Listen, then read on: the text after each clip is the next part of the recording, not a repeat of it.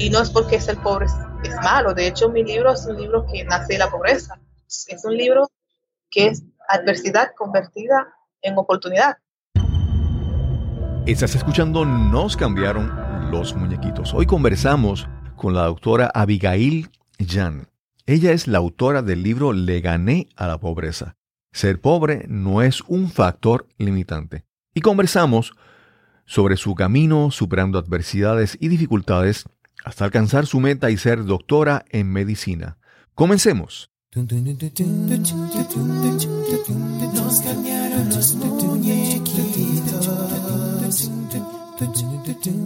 Mi nombre es Cristóbal Colón. Soy un comunicador, un bloguero, un podcaster.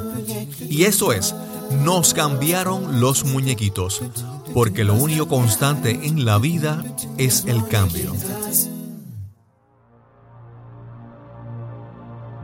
En Nos cambiaron los muñequitos te traemos historias de personas que se adaptan al cambio, que no se dan por vencidos, que se reinventan. Nuestro deseo es que puedas aprender, te inspires y actúes para crear la vida que anhelas para ti y tus seres queridos. Te agradecemos por acompañarnos en este episodio, el número 102. Hoy conversamos con la doctora Abigail Jan. La doctora Jan es la autora del libro Le gané a la pobreza. Ser pobre no es un factor limitante. Esta entrevista con la doctora Jan tuvo muchas complicaciones técnicas, se fue suspendida en una ocasión anterior su grabación y en este momento, en esta entrevista, hubo mucha dificultad en la conexión, hubo muchos ruidos que nos afectaron, pero entiendo que el contenido de esta conversación es tan valioso que te pido disculpas por la dificultad, por la calidad del audio, pero te exhorto a que por favor escuches y prestes atención a las palabras inspiradoras, valientes, eh, motivadoras de la doctora Abigail Jan. Espero que disfrutes de esta conversación para no cambiar los muñequitos. Saludos, aquí estamos nuevamente en, una, en otra llamada, en otra conversación para nos cambiar los muñequitos. Hoy esta conversación ha sido eh, complicada. Ha sido un vivo ejemplo de lo que es tratar de superar todas las dificultades. Hoy conversamos con la doctora Abigail Jan. Ella escribió un libro que esto lo, lo, pude, lo descubrí a través de las redes sociales. El libro se llama Le gané a la pobreza, donde ella narra su historia. ¿Cómo estás, Abigail? Hola, señor Cristóbal Colón. Estoy súper feliz, emocionada. Ha sido difícil, sí, lograr eso, pero finalmente lo estamos haciendo, que es lo más importante. Claro, claro. Abigail es doctora en medicina, es cierto, ¿verdad? Cierto, medicina, doctora en medicina. Medicina generalista, general. Sí, hasta ahora, porque el próximo eh, primero de marzo me toca coger el examen para iniciar la especialidad. Estoy preparándome para pasar el examen. ¿Y qué especialidad estás pensando? Me gustan dos especialidades, pero en el país no es fácil elegir lo que uno quiere. Es lo que hay de disponibilidad. Me gustan oncología pediátrica y emergenciología. Yo elegí emergenciología ahora mismo porque la oncología es una subespecialidad, para hacerla tengo que hacer medicina interna. Medicina interna tiene una demanda muy fuerte, ya que es la base para todas, como la mayoría de las especialidades. Entonces, para evitarle que yo no encuentre una plaza, elegí emergenciología, pero en realidad me gusta más oncología pediátrica, pero también emergenciología. Ok, la elegí ahora mismo. O sea, me dijiste que estudiaste, habíamos hablado que estudiaste en la UAST, en la Universidad Autónoma de Santo Domingo. Eso es correcto. Sí, correcto. La Primada de América es una universidad muy difícil, todo es difícil, pero prepara a la gente de una manera excelente. Si tú quieres salir bien preparado, sales bien preparado. Es una universidad donde se prepara en todo el sentido de la palabra. Qué bueno, qué bueno. Sí. Yo te, te había mencionado así antes que, que, dos cuñados míos estudiaron medicina en la, en la UAST allá en la República Dominicana, que eso ya, eh, eh, desde, desde, joven yo conozco la, las referencias de la Universidad Autónoma en Santo Domingo. Sí, eh, eh, a pesar de lo difícil y de, de, lo que se habla de ella, vienen muchos extranjeros a estudiar en la Universidad Autónoma de Santo Domingo porque ella permite que el título sea validado en cualquier otro país. Por eso vienen muchos extranjeros a estudiar en la Universidad Autónoma de Santo Domingo. Es excelente la universidad. Lo vas a ver que tiene su parte difícil, pero después que uno está ahí, no se adapta. Claro. Eh, ¿Dónde naciste, Abigail? Bueno, yo nací en República Dominicana, en una provincia llamada San Pedro de Macorís. Solamente nací, pero no crecí en República Dominicana. ¿Y dónde, y dónde te criaste? En Haití, en una parte de la frontera llamada Los Botados. Pero el pueblo se llama Saltadero. Tiene su nombre que se escucha como en español, como hace frontera con la parte de República Dominicana, los nombres se escuchan en español. De hecho, los botados, como se puede entender, como si fuera una parte como que rechazada. Sí, entiendo, entiendo. Está en la parte de la frontera.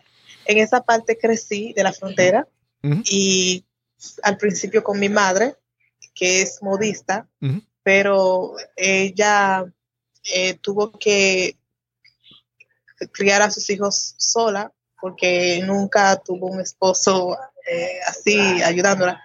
Tiene sus hijos con diferentes esposos y eso ha influido mucho en cuanto a la educación de los hijos. De hecho, los dos primeros hijos, mis hermanos, no los conocí hasta la adolescencia porque vivían con su familia paterna y yo pasé a ser la primera, o sea, la mayor en la casa. Y por eso tuve que pasar por muchas cosas eh, pasando a ser la primera. Pero no solamente eso, sino que eh, mi madre no tuvo una buena, relación con mi padre debido a que solamente se conocieron y salió embarazada de mí. Mi papá nunca se encargó del embarazo, mucho menos de la mantención. Por eso ya tuvo que, eh, pienso, que tuvo que pensar en abortarme. Lo intentó, no le funcionó, se vio grave. Y después que nazco, eh, no se adapta a la situación. Y por eso tuve que vivir muchísimos momentos difíciles pagando lo que mi padre quizás hizo, porque no estuve en el pasado, no puedo afirmar nada, pero puedo percibir que podría ser una mala relación entre ellos dos. Claro, claro. Y entonces por eso viví muchos maltratos y luego entonces... Maltratos de, de parte de tu mamá. Sí, de parte de mi madre, sí. Y sus dos primeros este, hijos son de un señor dominicano que mis hermanos mayores vivían ya en República Dominicana. Yo no los conocía porque vivían en República Dominicana, yo estaba en Haití. Luego mi madre decidió venir a República Dominicana y mientras estaba en República Dominicana no nos daba nada, entonces yo tuve que bajarme a trabajar desde una edad muy temprana. Ya lo hacía en la casa porque me obligaba a hacer todo para ganarme todo, porque ya que mi padre no aportaba, entonces yo tenía que ganarme las cosas, o sea. Claro, claro. ¿Me entiendes? Pero luego que nos dejó, yo tuve que hacerlo no de forma eh, presionada por ella, sino voluntaria, porque prácticamente nos abandonó. Estaban mis dos hermanos más pequeños también. Me vi en la obligación de trabajar duramente y en la frontera como una persona sin padre porque nunca hubo, nunca estuvo. Y luego mi madre que sí estaba de forma activa, entonces no estaba. Yo tuve que ponerme a trabajar duramente y sin ninguna persona que pueda ayudar, tuve que hacer yo misma cosas fuertes, por ejemplo, como eh, trabajando cargando sacos, que esto que... ¿Y a, qué edad? Ya, normalmente... ¿Qué edad tenía cuando comenzaste esa etapa de, de, tu trabajo? Yo tenía 10 años cuando eso. 10 años, iba a cumplir 11 años. Y comencé a trabajar cargando sacos pesados, que son un trabajo muy fuerte, pero yo lo hacía de forma voluntaria. mi padre eh, eh, no estaba, mi madre no estaba, entonces yo tenía que sobrevivir. Mi abuela no estuvo de acuerdo, pero era una señora enferma, no tenía ayuda de nadie, yo tuve que hacerlo. Pero luego, eh, luego salí de eso luego mi abuela tuvo que venir a República porque su hija mayor, hermana mayor de mi madre, eh, tuvo que traerla para República porque estaba muy enferma, muy avanzada de edad, y ella me trajo con ella, porque no tenía dónde dejarme. Prácticamente yo no tenía familia. Mi única familia era mi madre, que me tenía como así. Mi abuela tuvo que hacerse cargo. sí, luego cuando vine aquí a República eh, seguí mis estudios. Mi madre me puso en colegio, seguían con los mismos maltratos. Y yo tomé la decisión de seguir pagando mi escolaridad porque solamente me puso en el colegio, pero no pagaba. Me sacaban siempre del colegio y yo quería estudiar porque veía a mis compañeros como ejemplos. Eran buenos estudiantes algunos. Yo los veía como ejemplos y quería ser como ellos. Entonces, quería seguir sus pasos. No quería dejar de estudiar. Le, la presioné para que me pusiera en la escuela. Me puso, pero luego no pagaba. Entonces, a partir de ese momento tuve que comenzar a trabajar en casa de familia para ser bachiller. Logré ser bachiller y, y cuando entraste al colegio, perdóname, eh, perdona que te interrumpa, cuando dices que entonces empezaste a trabajar, ¿qué, trabajo tenías en ese momento? Eh, comencé a trabajar en una casa de familia. Ok. Sí, labores domésticas, limpieza y todo eso. Sí, comencé a trabajar eh, dando servicios domésticos este, pero antes de que yo comenzara, que eso fue a la edad de 15 años, yo duré como dos o tres meses en una tienda porque fui preguntándole a personas y a empresas que me permitieran trabajar, pero eran menor de edad, no me podían aceptar. En una tienda me permitieron por un par de meses organizar, limpiar cosas, pero luego por ser menor de edad, no podían seguir conmigo. Me dicen, solamente para ayudarte, pero no podemos seguir contigo. Wow. Pero en la casa de familia no hay tantos requisitos, porque lo importante es que tú puedas hacer tu trabajo. Claro, claro. Y, exacto. Entonces. Y entonces estabas eh, trabajando durante el día, o sea, pero estudiando durante el día y el resto del día, por las tardes, trabajabas entonces. Es, sí, yo trabajaba en los fines de semana, ah, porque yo estudiaba trabajaba los fines de semana, porque estudiaba los días de la semana y trabajaba los fines de semana, lunes a viernes en el colegio y los viernes en la tarde iba a la casa a trabajar hasta los lunes por la mañana regresaba porque era la tanda vespertina que yo estudiaba en el colegio. Wow. Pero yo lo hacía todo con amor, yo nunca sentí el sacrificio, fue un sacrificio. No sé si me entiendes, fue un sacrificio.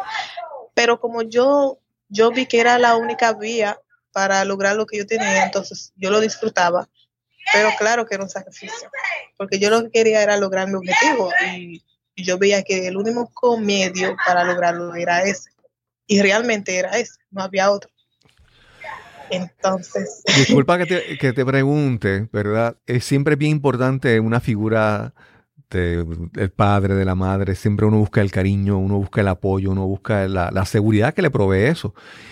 Y, y, en tu caso, ¿cómo tú, ante todas las situaciones que estás viviendo, qué, pasaba por tu mente para tú mantenerte firme, para mantenerte, vamos a decir, sana, ¿verdad? Eh, mantenerte positiva en todas estas cosas que pasaban. ¿Qué, tú, qué, pensaba, qué pasaba por tu mente? ¿Qué tú veías, pensabas en tu futuro? ¿Qué, ¿Qué, era lo que te ayudaba a sobrepasar todas esas cosas en tu niñez? Bueno, bueno, mi padre en aquel entonces y hasta ahora eh, tiene su familia, su esposa, que y su familia son gente que más o menos tienen recursos y son más o menos educadas yo me tenían rechazada precisamente por eso, porque mi madre no es del mismo recurso que ellos, ni tiene la educación que mi padre y sus hermanos, mi abuela tienen.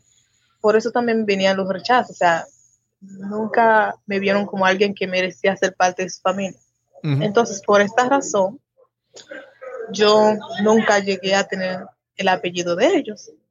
Todo, todo eso me dio eh, desde pequeña, yo nací desde pequeña con ese resentimiento hacia mi familia paterna, como que ¿por qué no me quieren? ¿Por qué no me quieren aceptar como una hija? Solo porque yo no entendía por qué. Yo pude entender más o menos por qué cuando yo tenía 12, eh, que iba a cumplir 13 años, que mi abuela hizo una fiesta importante invitó a muchos amigos y yo siendo parte de la familia, no fui invitada. Claro, nunca tuve un agradecimiento con un apellido de ellos, o sea, no, nunca fui reconocida como una hija de la familia, pero biológicamente yo lo era. Entonces, personas que ni siquiera son familias fueron invitadas y yo no. Entonces, todo, todo eso me fue hiriendo. Y yo decía que yo tenía que alcanzar la educación que ellos tienen para que me vieran como alguien importante también. Y yo lo logré. Hasta llegué a viajar a Estados Unidos y mi abuela vive en un lugar que se llama eh, Lynn, en Boston, Massachusetts. Cuando yo llegué hice todo el esfuerzo para que pudiera ir a su casa y que me viera. Que cuando me vio me preguntó, y ese, ese era uno, uno de mis sueños, o sea, verla a ella en el lugar donde está, que se sorprendiera que yo pudiera estar en ese lugar y que yo llegara con otro estatus, porque cuando fui, fui por medio de mi, de mi estudio. Claro, yo tuve que pagar el costo, pero la vía para llegar ahí fue la universidad. Que cuando me vio, wow, ¿cómo llegaste? Le expliqué. Por vía de la universidad, oh, ¿qué estudias? Medicina. Wow. Y dentro de un año y medio seré doctora, porque en un año iba a entrar al preinternado, luego al internado. Entonces, yo quería ver eso cumplir antes de que ella se muriera. Ella no se ha muerto, pero para mí como que lo logré. o sea, claro. ver como que me tenían rechazada porque no tenía el mismo estatus, o sea, no, no reunía los requisitos que los integrantes de la familia reunían, me daba coraje para estudiar. Claro. Porque de parte materna no hay estímulos, no hay ejemplos, porque ninguno tienen la educación que la parte paterna tiene. Claro, claro. Entonces, yo lo veía a ellos como ese motivo para alcanzarlos y hacerle entender que siendo pobre podía llegar hasta donde ellos están. Y, y cuando en ese encuentro con tu abuela, ¿sientes que hubo algún cambio en su comportamiento hacia ti? ¿Hubo algo, alguna diferencia? estaba sorpresiva porque se sorprende que yo llegara. Me mostraba cierto cariño, pero con frialdad, porque tú me puedes entender, ¿verdad? Tienes que sentir vergüenza. Claro, claro. Porque, porque nunca, nunca eh, brindó apoyo, tampoco estimuló a su hijo para que lo hiciera. Y, o sea, yo nunca recibí nada de ellos, ni económicamente, ni como familia, porque ni siquiera un apellido ni nada de eso. Entonces, cuando llego, me recibe, yo la abrazo, eh, bendición abuela, ¿cómo está? Muy bien, hija. Y dime, ¿cómo tú llegas? No me, no me dijiste que tú venías. No, porque no tenemos comunicación, no sé, pero, o sea, llegas aquí, investigué con otra gente, me dieron la dirección. Wow, pero eso es emocionante, qué bella, qué grande. Sí, muy grande. Tenemos muchos años que no nos vemos desde que estabas pequeña, te vi ni siquiera te reconocería. Y fuimos hablando así. Y, y, nada, hasta que fue enseñándome la casa donde, donde vive y, y fuimos hablando así y después pude sentir en su rostro, eh, o sea, pude percibir en su rostro mucha tristeza. Claro, claro. Como, como que se siente como arrepentida. Claro, claro. No, y todo. Yo puedo, Sí, de, en un momento ya no podía cambiar lo que había sido toda la vida contigo, ¿verdad? Eso, ¿verdad? Es difícil, sí, sí. Y, entonces... Y eso fue un logro para mí, porque yo quería llegar a esa parte. Yo no quería que ella se muriera sin que viera como que, habiéndome rechazado, porque no fue de forma directa, porque no me dije, ay, yo no te quiero, pero eso es lo que se deja entender. Entonces yo llego a alcanzar su estatus, porque yo lo alcancé, ellos son gente profesional, yo también. Ella es, llegar a... ella es tu abuela paterna biológica, me diste. Sí, biológica, sí. Ok. Y, y, y, tu relación posterior con tu papá biológico, ¿verdad? Ya hiciste este acercamiento de, conectar y, comunicarte con tu abuela y, ¿verdad? Tratar de que ella viera todo lo que tú habías alcanzado. Pero con tu padre, ¿tú has tenido algún encuentro así o cómo ha sido la relación posterior con tu papá? Sí, Sí, sí, a la edad de 21 años, que fue cuando yo entré a la Universidad Autónoma de Santo Domingo. Yo estaba en otra universidad, pero no estudiando lo que yo quería estudiar. A la edad de 21 años fue que yo entré a la Universidad Autónoma estudiando lo que yo quería estudiar. A esa edad se le murió una hermana a mi padre y yo viajé a Haití. Yo estaba trabajando en, con la familia que estaba trabajando, pedí permiso. Me dieron el permiso para tres días, o sea, el día que yo iba al otro día para pasar el momento y el día que seguía ese día tenía que regresar. Pues me dieron tres días. Y fue con el motivo de poder hablar con él y conocer a la mayoría de la familia, porque no conocía a la familia o todavía no conozco a toda la familia. Y fue una oportunidad para mí para conocer a muchos hermanos, primos, que no, hermanos de mi padre que no conocía. Y pude platicar un poquito con él, preguntándole la razón por la cual no me quiso eh, reconocer como una hija. Y él lo que se defendió, no, porque tu madre ha sido la culpable. Entonces yo le digo, pero mi madre me dice lo siguiente, no, es ella. Y yo pude entender la situación mejor. Y no obstante a eso, yo siempre le, le, rogaba, o sea, escribiéndole cartas para que me pudiera reconocer como hija, entonces nunca lo hizo. Y yo, yo pude entender mejor eh, todas las cosas. Y a mí lo que yo, ese día yo llegué con un regalo para él. Yo me acuerdo cuando yo tenía cinco años que yo estaba con una amiguita del colegio que siempre iba bien linda. Ella estaba con un vestidito, una zapatillita. Yo ese día vi a mi padre en la calle. Estaba justamente con una compañerita. Y yo le dije, wow, mira ese vestido que ya tiene, me gusta. Y la, y la zapatilla también. Y él me prometió un vestido y una zapatilla, como la de mi amiguita, que eso nunca se llegó a cumplir.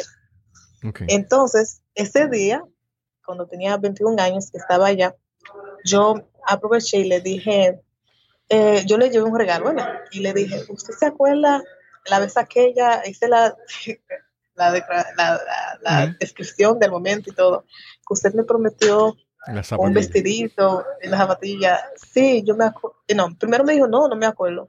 Y yo tuve que hacer muchas cosas. Oh, sí, me acuerdo. Y yo no sé qué si estaba llorando de verdad, pero le salieron lágrimas. Me dijo, wow, en realidad yo no me acordaba. ¿Por qué nunca me lo mencionaste? Yo le dije, yo siempre estuve esperando que usted me, me diera esa patilla, como me dijo. Ay, pero ¿por qué no me dijiste?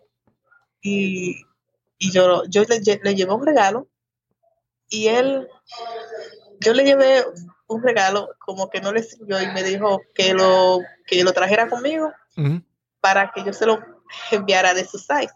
Pero por lo que él me hizo de vestido, y de, yo no le devolví ningún regalo. Yo se lo llevé, y era con mucho amor, pero como no le sirvió, yo tenía que regresarlo. Para mí eso fue mucho sacrificio. Cuando él tampoco se sacrificó pensando en que me prometió un vestido y zapatilla. Digo yo, ok, ya que no le sirve, pues todo se quedó ahí. Y yo siento para mí como que eso fue una venganza. perdóname. perdóname, pero sí, sí, yo claro, me vengué de él. Claro, obviamente. Me dejó esperando, ahora lo dejo esperando. suena como algo. Sí, no, o, obviamente no. Sí. Y ahora me siento, me siento feliz porque a pesar de todo, eh, yo pude salir de todo y digo yo, ok, estoy bien. Fueron, fueron muchos momentos difíciles, pero en realidad no, fueron imposibles para mí porque yo tenía demasiados, demasiados motivos para hacerlo. Abigail, eh, en este libro que tú escribiste, tu intención de escribir este libro, ¿cuál es, ¿cuál es tu intención? ¿Qué tú querías hacer con este libro que escribiste? Ok, mi intención con el libro es hacer a los adolescentes, jóvenes pobres, que no tienen ayuda de nadie, sentir que también tienen importancia, también pueden soñar y lograr sus sueños. Por ejemplo, esas cosas que yo he venido diciéndole no están en el libro. Son cosas, son vivencias muy personales que yo pienso que no tengo que ponerlas en el libro porque se oyen como ridículas. Entonces, en el libro solamente hice un resumen de cosas que yo he vivido. Son cosas que están eh, para que uno pueda entender que yo no pasé momentos fáciles, pasé momentos difíciles, pero no diciéndole que mi padre me prometió un vestido, no me lo dio ni una patilla, y que mi madre no me declaró. Bueno, yo dije que yo tuve que ser adoptada porque mis padres no se responsabilizaron, pero no diciéndole nada de eso porque son cosas personales. Entonces, mi intención con el libro es haciéndole a los jóvenes entender que siendo de la pobreza extrema, si tienen inteligencia, si tienen este, un, una visión y son jóvenes, tienen todos los elementos necesarios para lograr su sueño. Solamente tienen que pensar y ejecutar los pensamientos. ¿Cuáles son esos elementos que tú entiendes que, ellos tienen? ¿Cuáles son esas recomendaciones que tú le das a esa, a esa audiencia tuya para, para que ellos eh, emprendan y, decidan hacer, hacer un cambio en su vida? ¿Cuáles son, qué son esas cosas que tú recomiendas, esos consejos? Ok, en el libro, este, en el capítulo 2, donde yo comienzo hablando sobre vivencias inolvidables en lugares inolvidables. En esa parte del libro, yo hablo sobre que hay que soñar, hay que soñar siempre, porque sin sueño no hay triunfo.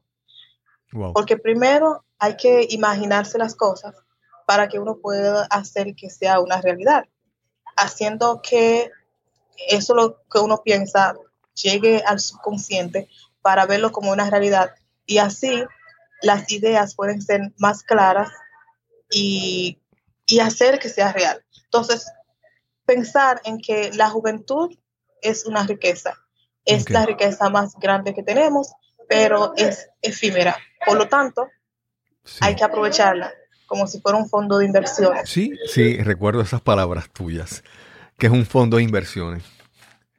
Sí.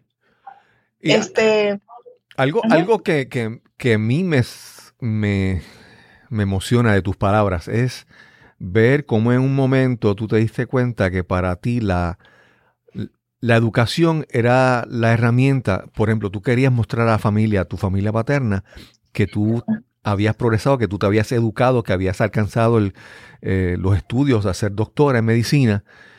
Y lo que me, me, impresiona, lo que me emociona es ver que tú abrazaste la educación, aún en los momentos difíciles, aún en los momentos que tenías que trabajar un montón, abrazaste la educación como herramienta para tú crecer y progresar. Háblame un poco sí, sobre porque, eso.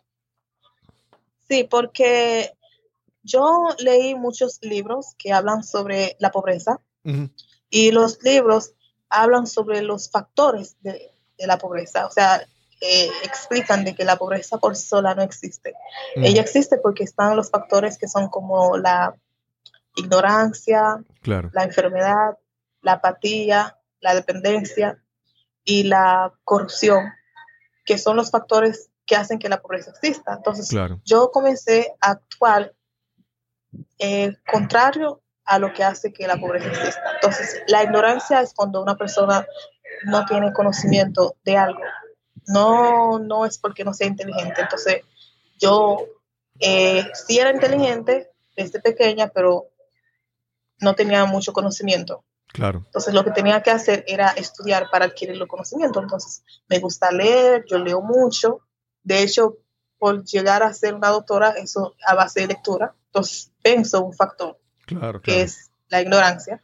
Entonces, la otra, el otro factor, que es la enfermedad, ese factor no está haciendo referencia solamente al deterioro fisiológico, bioquímico o anatómico, sino también a la carencia de bienestar social y emocional.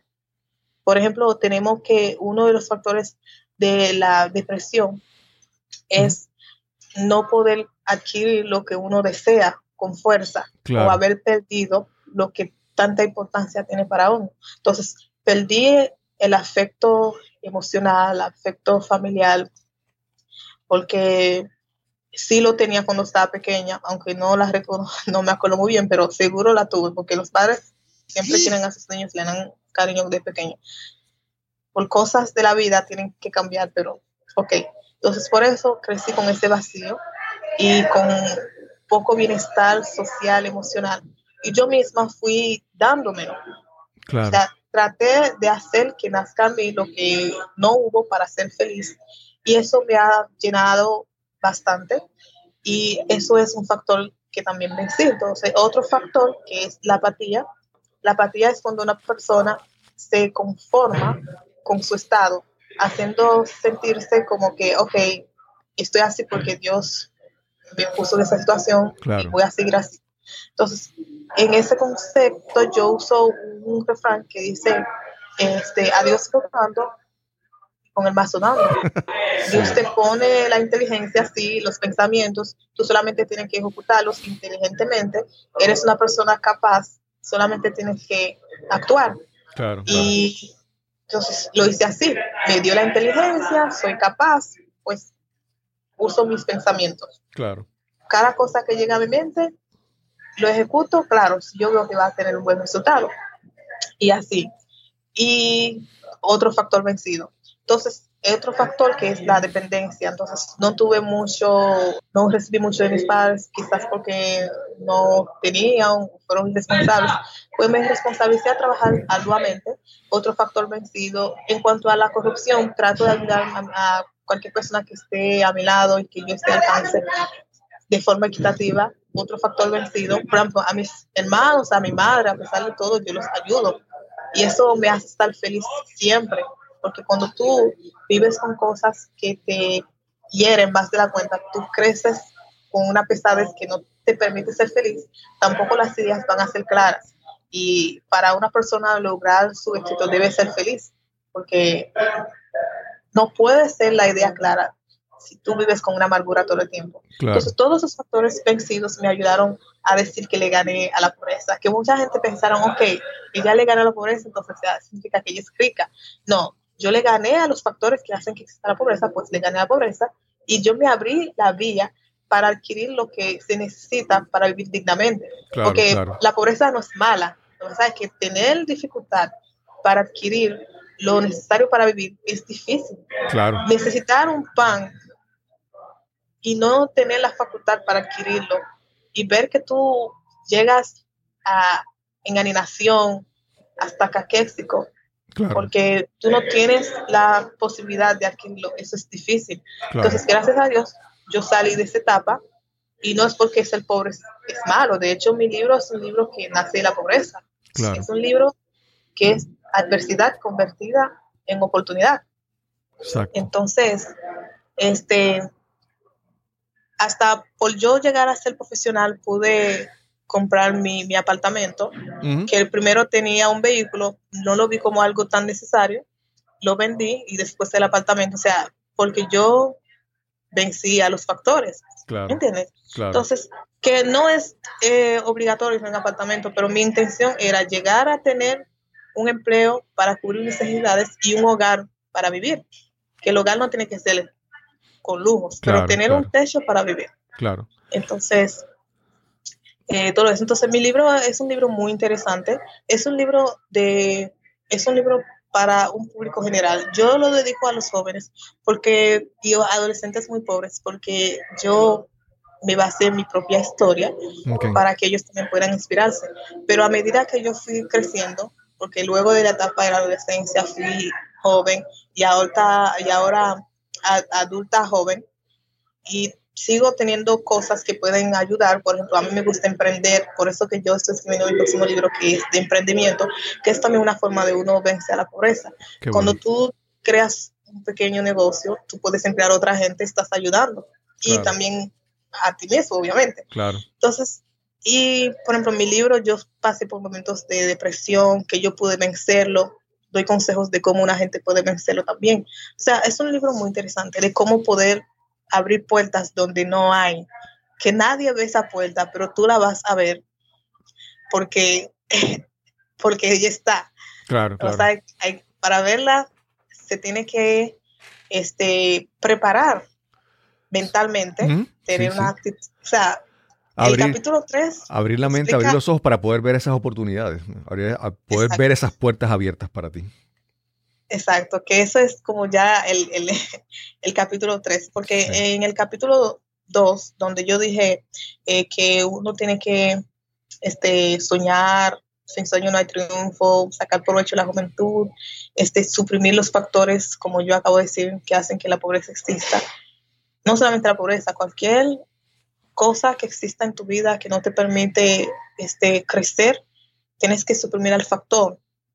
La causa no sola no puedes porque tienes que actuar sobre el factor para que la causa pueda ser más fácil eliminarla. Claro. Y por ejemplo también adaptarse a los cambios, que mucha gente cuando llegan momentos difíciles en su vida quieren huir, soltar, no, tienes que enfrentarle, tienes que hacerte más fuerte para que puedas este, encontrar la solución. Los cambios son buenos. Para llegar al éxito los, hay que adaptarse a los cambios. Por ejemplo, yo me adapté a los cambios. No tenía cómo vivir, no tenía nada, me adapté. No tenía nada, pues eh, compraba lo que podía comprar. Qué bien.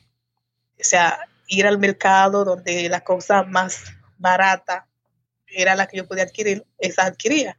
Y ahorraba de todo modo. Claro, con sujeto, sujeto a modificaciones. Claro, lo más barato, ropa usada, zapatos usados, comida la más barata. Y luego entonces trataba de este, limpiarla para que fuera más higiénica, etcétera. Pero lo hacía con objetivo, no era para pasar un año, dos años, tres años haciendo lo mismo. Claro, que luego al año, con lo poquito que ahorraba, podía tener algo más. Entonces ya podía modificar un poquito el patrón de la comida. La ropa no es tan necesario porque yo lo que me, me dediqué fue a mejorar mi preparación académica. Todo mi ahorro era para mi educación, pero cuando la cosa mejoraba, mejoraba también mi alimentación, mejoraba también mi apariencia. ¿Por qué? Porque también explico que en la sociedad la gente se fija demasiado en la apariencia. Sí. Primero es la impresión y luego, y luego el conocimiento. Yo lo puse así en el libro para ayudar a la gente a que abra puerta. Primero la impresión, que es lo que la gente quiere ver. El conocimiento tú se lo puedes mostrar hablando. Por ejemplo, en una entrevista llegas impresionando. Y para tú impresionar no necesitas gran cosa. Tú, tú, eres muy pobre, no tienes mucho dinero, pues tú vas a un lugar donde venden ropa usada, zapatos usados, lo compras que se vea bien, lo lavas, lo planchas, ya con la primera impresión estás ayudando. Y para la cabeza no hay que tener mucho dinero, solamente tienes que saber cómo arreglarla. Claro, y la actitud, que es en el capítulo 3, la actitud, la actitud mental positiva para que desde que llegues, impresiones. Y impresionando la primera impresión, ¿verdad? Mientras te pregunten, hablando, tú muestras el conocimiento, que es el segundo.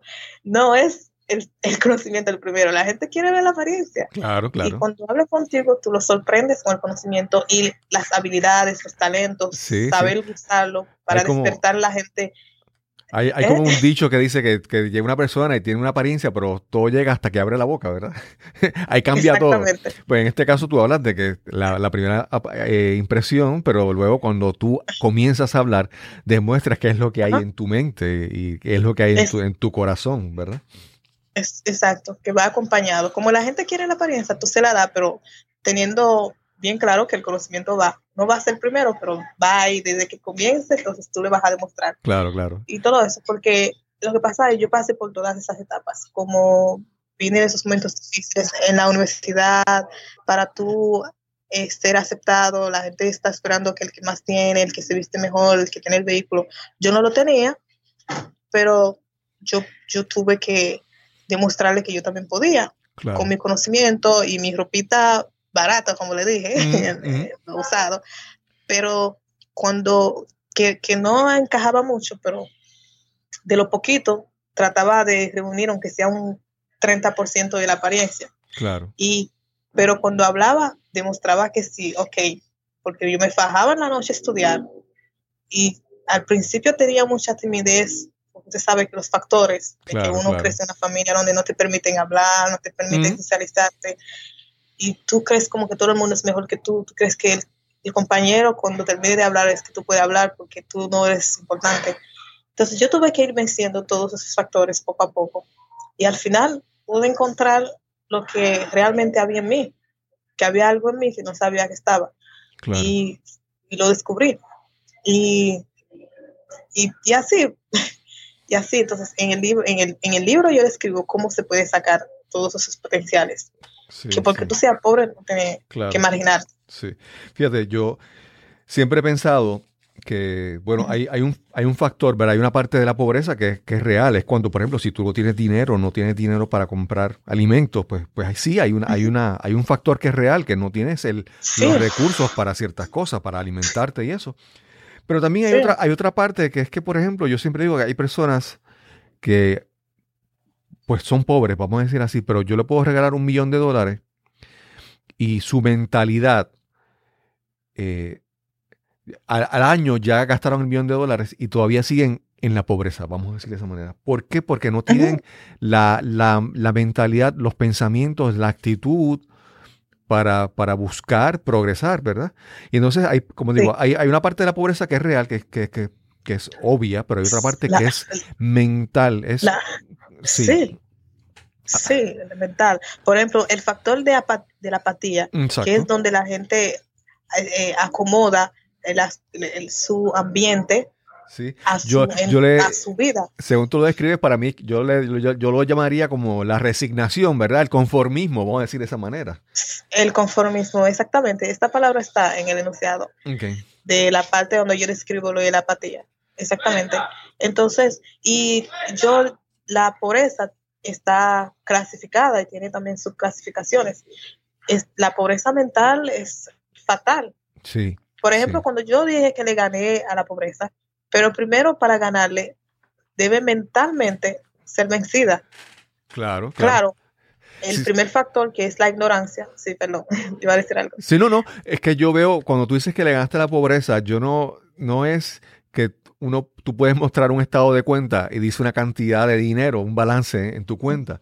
Yo, por ejemplo, es cuando el primer contacto que tuvimos a través de la computadora, que pude ver tu sonrisa y pude ver tu, tu personalidad y ver ahora tus ideas y tus pensamientos, entonces yo digo, sí, le gana a pobreza, no, no, no por una medida, como te dije, de, un balance, una cantidad de dinero que se haya ganado, no, sino cómo eh, tú vives de una manera rica y plena sin importar, ¿verdad?, el dinero que tienes.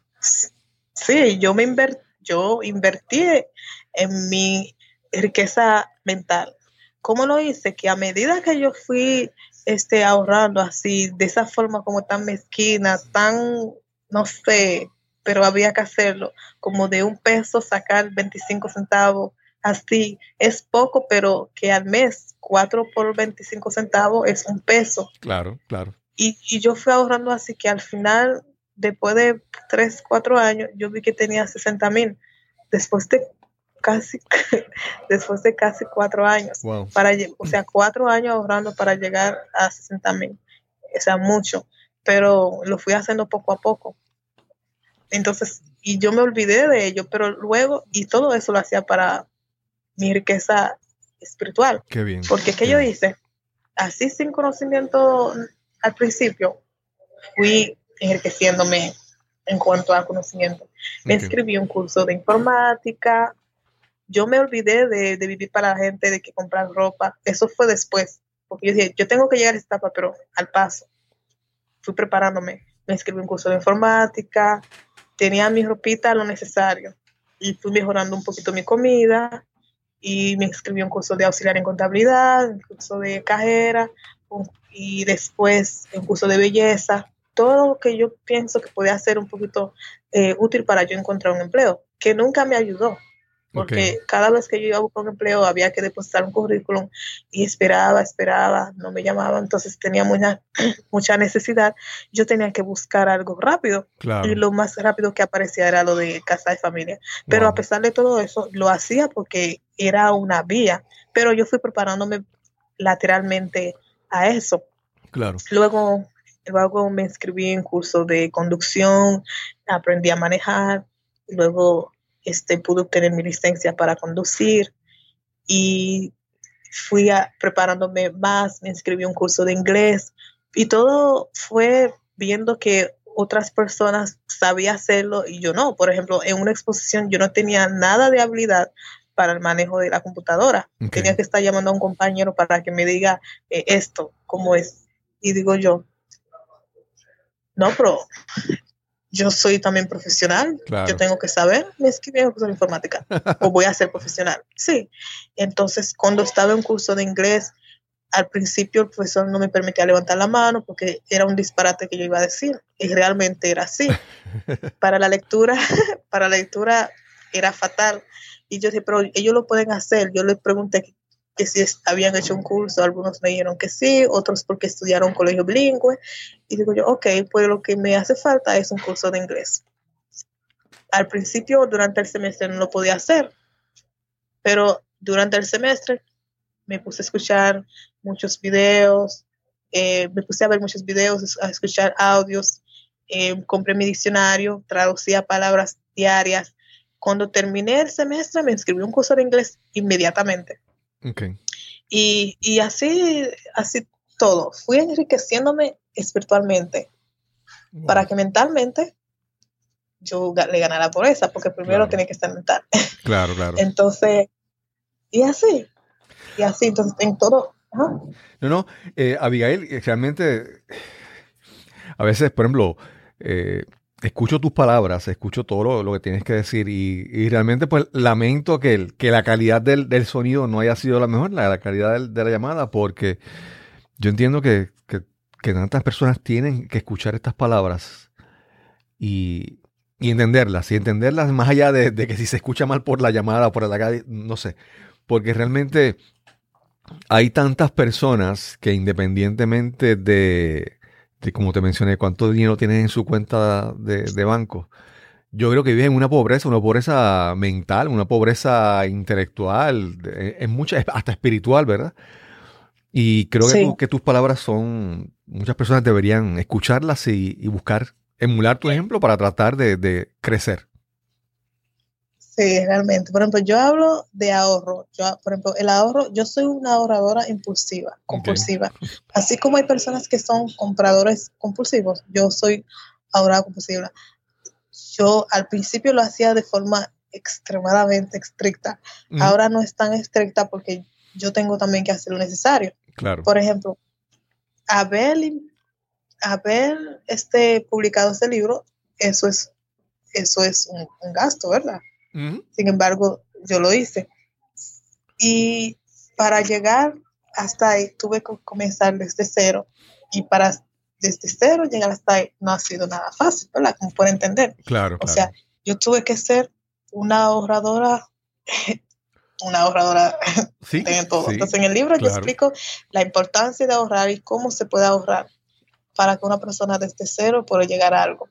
Y eso todo está en el capítulo 2 y, y, en el capítulo 3, que es para ya este, alcanzar el éxito. Entonces, yo hablo sobre las condiciones, sobre que hay que tener una actitud mental positiva todo el tiempo y detallo muy bien todo, todo, y que hay que aprender a desarrollar, o si ya tiene la persona el sentido de oportunidad, perfecto. Si no, desarrollar. Se puede ser este, oportuno sin haber sido una persona oportunista todo el tiempo. Saber ver dónde hay oportunidad y convertir los problemas en oportunidades.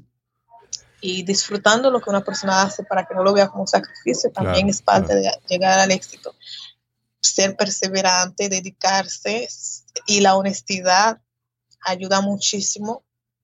Este, que hay que siempre tomar decisiones, pero hay que medir las consecuencias que pueden traer y administrarlas llegan, porque hay que saber que no hay que tomar decisiones, pero a la hora de tomarlas hay que pensar en que pueden venir consecuencias, riesgos. Y asumir la responsabilidad también de esas consecuencias. Exacto hay que percibirlos para que uno diga, ok, yo sé que si hago esto puede pasar esto. Claro, claro. Para que, exacto. Y crear buenos hábitos personales, porque los malos hábitos son los parásitos de nuestros éxitos. Así mismo. De no ser puntual, ser irresponsable. Las personas que son mala paga, que por ejemplo se puede tomar un préstamo en el banco, sí, pero luego entonces no la pagan a tiempo y después entonces caen en cicla y por llegan casi estaban en 90% para llegar al éxito, pero por un 10% perdieron todo, por no saber ser responsable. Sí, y, el, y a veces el problema con esas personas que tú mencionas así es que muchas veces saben las consecuencias de lo que va de, de sus decisiones y después cuando vienen las consecuencias dicen, no, por eso no fui yo, eso no es culpa mía. Es, es, como que, ¿por qué me pasa eso a mí? Pues, pues, porque tú tomaste las decisiones para llegar ahí, ¿verdad? se ven como, como que no hay responsabilidad en, lo, en cómo es su vida, no quieren asumir esa responsabilidad de su vida. Abigail, ¿dónde, ¿dónde pueden conseguir tu libro? Eh, eh, está disponible ya en, Amazon. Te mencioné que yo lo había descargado para comenzar a leerlo. Y sale, y sale ahora la segunda edición.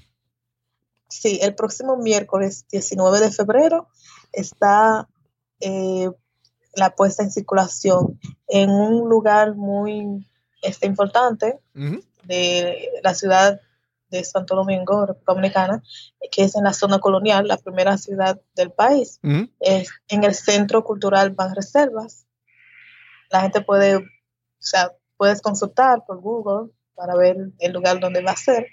Y ese mismo día va a estar ya la segunda edición en, Amazon. Yo voy a publicarlo dos días antes porque no sale eh, de una vez. Tienen que aprobarlo, etcétera, para que inmediatamente que esté siendo la puesta en circulación de la segunda edición, la gente también pueda adquirir desde ya la segunda edición. La segunda edición es lo mismo que la primera edición, lo único que está un poquito más ampliada, mejorada, porque yo lo releí, o sea, yo lo leí varias veces la primera claro, claro. pero lo leí de otra forma porque después que la gente hablan, hablan, yo, yo vi que le dieron un buen acogimiento, lo leí de una forma criticándolo con un nivel más alto. Claro. Y entonces mejoré las ideas, algunas, algunas, la mayoría ya estaban bien claras. Y la portada, porque la portada primera fue por mí, entonces la hice más profesional, porque digo yo, que la gente me están este, aceptando el libro, pues tengo que hacerle entender que también quiero darle algo mejor, porque me la coge, doy algo mejor. Agradezco a la doctora Abigail Jan por esta conversación que tuvimos hoy. Fue súper interesante. Les pido unas disculpas nuevamente por la calidad del audio. Fue muchas dificultades tenía que tuvimos que superar para lograr esta conexión. Y finalmente, pues, eh, decidí publicar la entrevista entendiendo que el mensaje es muy valioso. Quiero saber tu opinión, si entiendes que sería bueno repetir la entrevista con la doctora Abigail Jan. Me escribes, te comunicas conmigo a través de las redes sociales, a través del correo electrónico info y coordinaremos una entrevista con mayor tiempo, mayor profundidad y mejor calidad de audio para publicarla aquí nuevamente en el podcast. Recuerda que si disfrutaste este y otros episodios del, de este podcast, por favor, compártelo en las redes sociales. Si quieres recibir más información sobre cada episodio cada vez que sale publicado, recuerda suscribirte en la plataforma de podcast que tú consumas contenido. Y sin más que añadir, nos encontraremos entonces en el próximo episodio de Nos cambiaron los muñequitos. Hasta la próxima.